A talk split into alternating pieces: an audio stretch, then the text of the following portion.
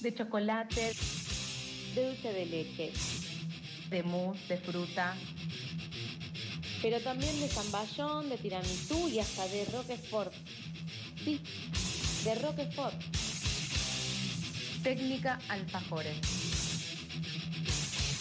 Una columna sobre la golosina que es nuestro DNI gastronómico.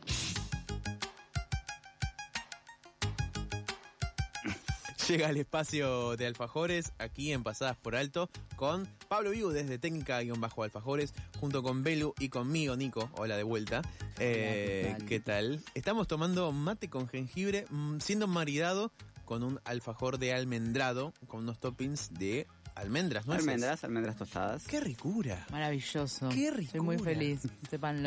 Sepan disculpar también nuestras voces mm, ahí tomadas por el mate y por, y por el alfajor, pero qué rico tus alfajores, compañero. Bueno, muchas gracias. Gracias siempre por, por los elogios, los piropos, así que bien agradecido siempre. No son solo elogios y piropos, sino también son pedidos internos acá. está Pedidos, Tao, sí. compañero de los martes y los jueves que vino a retirar su... Están circulando. Internos y externos. Claro, externos también. Familia mía de Ecuador compró los alfajores. Uh, hay una tramoya ahí con tema dólares, pero eh, hay, o sea, se puede decir que los alfajores de Pablo ya llegaron a la mitad del mundo. Maravilloso. Así que escúchame una cosa. Un honor, un honor. eh, agradecido. Así que bueno, eh, hoy nos trae eh, aquí, nos congrega tema toppings. Toppings, exactamente. Alfajores y- con toppings. Y comento brevemente, trajiste alfajores que cumplen con esta temática. Claro, alegóricos a la columna. Eh, tengo acá un alfajor de yogur con cereales que está abierto y destrozado. Y está también acá el alfajor de almendrado. Y todos tienen este denominador común que tienen algo arriba. Un topping, exactamente. Es- eh, ¿Qué es un topping? Es eso, Sí. lo, lo que estaba comentando Nico. Algo que le ponemos a nuestra preparación, en este caso alfajores, generalmente, o mejor dicho, siempre por arriba. Porque, como lo define su palabra, topping está en el top arriba. Me gusta. Siempre arriba, nunca terraza. Eh, siempre top, terraza, top. nunca sótano. Alfajores terraza. top, top, top. Bueno, Es muy bueno. claro, ¿Y qué es- más? es- claro, ese es el, el- el origen de la palabra, topping, es lo que va por arriba. Claro. ¿Qué, qué función o qué, qué tipo de, de toppings podemos tener y qué funciones cumplen estos toppings en nuestro alfajor?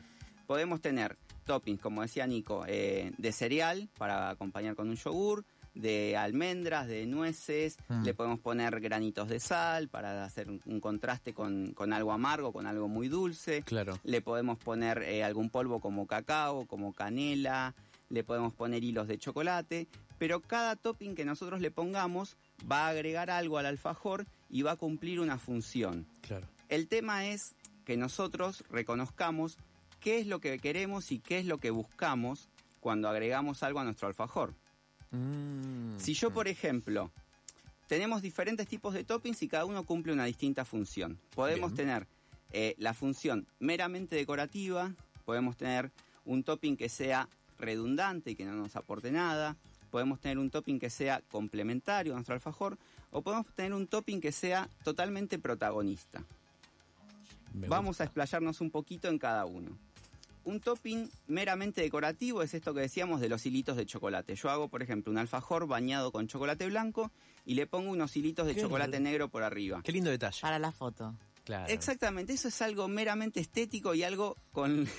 Nico decía qué lindo detalle con lo que yo no comulgo para nada, me parece. Perdón, perdón. No, no, no, no, es, es algo meramente estético y muchas veces decimos comemos con los ojos. Y para vos es al pedo.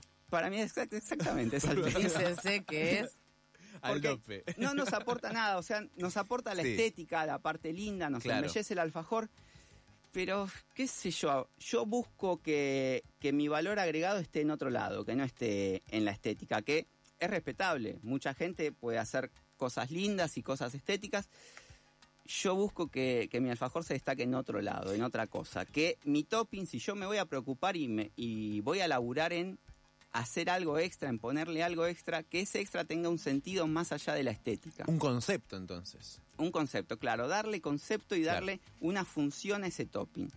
Hablábamos también de toppings redundantes. Por ejemplo, hacemos un alfajor de mousse de chocolate intenso y arriba le Mm. ponemos eh, cacao en polvo. Es como también, es redundante, no, no nos estaría aportando nada, es más y más sabor de a lo mismo, no nos aporta nada. Si yo hago un alfajor Claro. de canela y le pongo canela por encima, o hago un alfajor de coco y le pongo coco por encima y no me está aportando nada. Es más de lo mismo, es el sabor que tengo adentro replicado Claro. afuera. Puede parecer alegórico, nos puede parecer simpático, estético, pero no nos aporta nada. Estoy gastando eh, recursos, estoy eh, haciendo un laburo extra para no aportar básicamente nada. Biribiri alfajoril. Exacto. Claro, sí, iba a eso. Es como también se, se complementan lo estético, ¿no? Esto de queda bonito, Claro. Pero, Pero bueno, nos lo- quedamos en eso. claro, a lo que yo voy es que tenga una función y un valor agregado, porque, eh, como decíamos, esto, esto del topping existe desde siempre en la gastronomía. Nosotros pensemos que a, a una pasta clásica que comemos todos los domingos le agregamos queso rallado. Ay, Eso es un topping. Mira. Eso es un topping. ¿Sabes qué? Perdón, Pablo, pero yo- ¿sabes qué pensaba yo, Belu, que eran los toppings? El- una tarrinita con mayonesa, con ketchup o con alguna sustancia líquida Eso es para... ¿qué? un dip. Un Eso dip. es un dip. Claro, me mezcla los dips con los toppings. Ah, las cazuelitas que vienen para... Claro. Pensé, yo pensé, columna de toppings, pensé, viene Pablo con alfajores y con cazuelitas Y con... vamos mojando alfajores en... En fondue, no sé, lo que sea. Fondue alfajores. Claro, también, sí, sí, sí. Qué Por rico. ejemplo, nosotros si, ah, siguiendo con el tema de, del topping, Sí. si nosotros le agregamos salsa criolla a un, a un choripán, eso es un topping también. Yo o, sea, un alfajor y dije, o sea, el topping está desde siempre, Sí. pero este concepto de topping, de usar esta palabra, eh, de ser un poco cipayos y usar una palabra extranjera para nombrar algo que usamos toda la vida, Claro. es como una moda que se empezó a instalar en los 90, también con las papitas en los panchos. Sí, y toda esta cosa. Que si, si, si nosotros lo seguimos solamente como moda y no le agregamos un concepto y no le agregamos una función, queda en eso, en una gilada de ponerle un hilito de chocolate, en ponerle... odias, odias el, el detalle Sí. estético por demás. Sí, sí, lo, lo odio simplemente por, por un hecho de, de que no me agrega nada, de que no me Claro. aporta nada y que estoy gastando al pedo, básicamente. Claro, es elocuencia al dope. Claro, sí, sí. es- o sea, lo que yo busco es que si estoy trabajando, me estoy dando el laburo de poner, de agregar algo que tenga un sentido. Y acá venimos a el topping complementario y después vamos a pasar al topping protagonista. Me gusta. Un topping complementario, ¿qué puede ser? Por ejemplo, nosotros estábamos hablando recién de, eh, de los alfajores de nuez, del clásico alfajor de nuez. Qué ricura. Yo le pongo la nuez en el interior, con, mezclado con dulce de leche, y arriba le pongo nuez para complementar y para reforzar ese sabor. Claro, o sea, si no te queda claro que es nuez, tomás más nuez. Claro, exactamente. Como que tenga un complemento y que tenga un sentido. Yo acá, por ejemplo, les traje un alfajor de eh, la clásica torta balcarce. Uh. La torta balcarce que tiene dulce de leche, tiene crema, tiene merengue, tiene castañas y tiene coco. Yo por encima le pongo el coco rallado. en Porque- vez de adentro. Claro, porque es un complemento y aporta a lo que es el sabor del alfajor y a lo que yo te estoy vendiendo. ¿Y qué pasa cuando tenemos el topping que es protagonista? Acá están los chicos degustando el alfajor de almendrado y el alfajor de eh, yogur con cereal. Qué ricura el almendrado, ¿eh? Una, un- una Gracias. textura, una crocancia, lo digo en mis términos, ¿no? Pero le Esas aporta... almendras tostadas arriba. Oh, y que se complementan con ese mate con jengibre. Claro, qué bueno, ricura, qué ricura. acá tenemos eh, el almendrado que, como lo dice su nombre, la almendra es netamente protagonista y si nosotros queremos que la almendra se destaque y que tenga esa crocancia, como dice Nico, Mm, y ese sí. aroma tostado, lo que vamos a hacer es ponérsela por afuera para tratar de replicar el, el postre helado almendrado que tiene las almendras por afuera. Entonces acá tenemos un topping que es netamente protagonista y que es nos va a dar el sabor del alfajor y la impronta y, y la personalidad del alfajor. Lo mismo con el alfajor de cereal, eh, de yogur con cereal, que tenemos una crema de yogur en su interior y por Mm. afuera lo cereal, replicando al clásico alfajor de yogur con cereal. Entonces, acá sí tiene un concepto, tiene una idea, tiene un porqué, tiene eh, una importancia y vale la pena que nos tomemos ese laburo extra Claro. para, para darle eh, ese protagonismo que realmente se merece y que no sea una cosa meramente estética. Claro. Estamos en conversación con Pablo Viudes de Técnica-Alfajores. Belu, ¿qué quieres comentar? No, recién Pablo decía esto del extra. También a nivel producción es un extra. Claro. Porque, digamos, hay un paso más.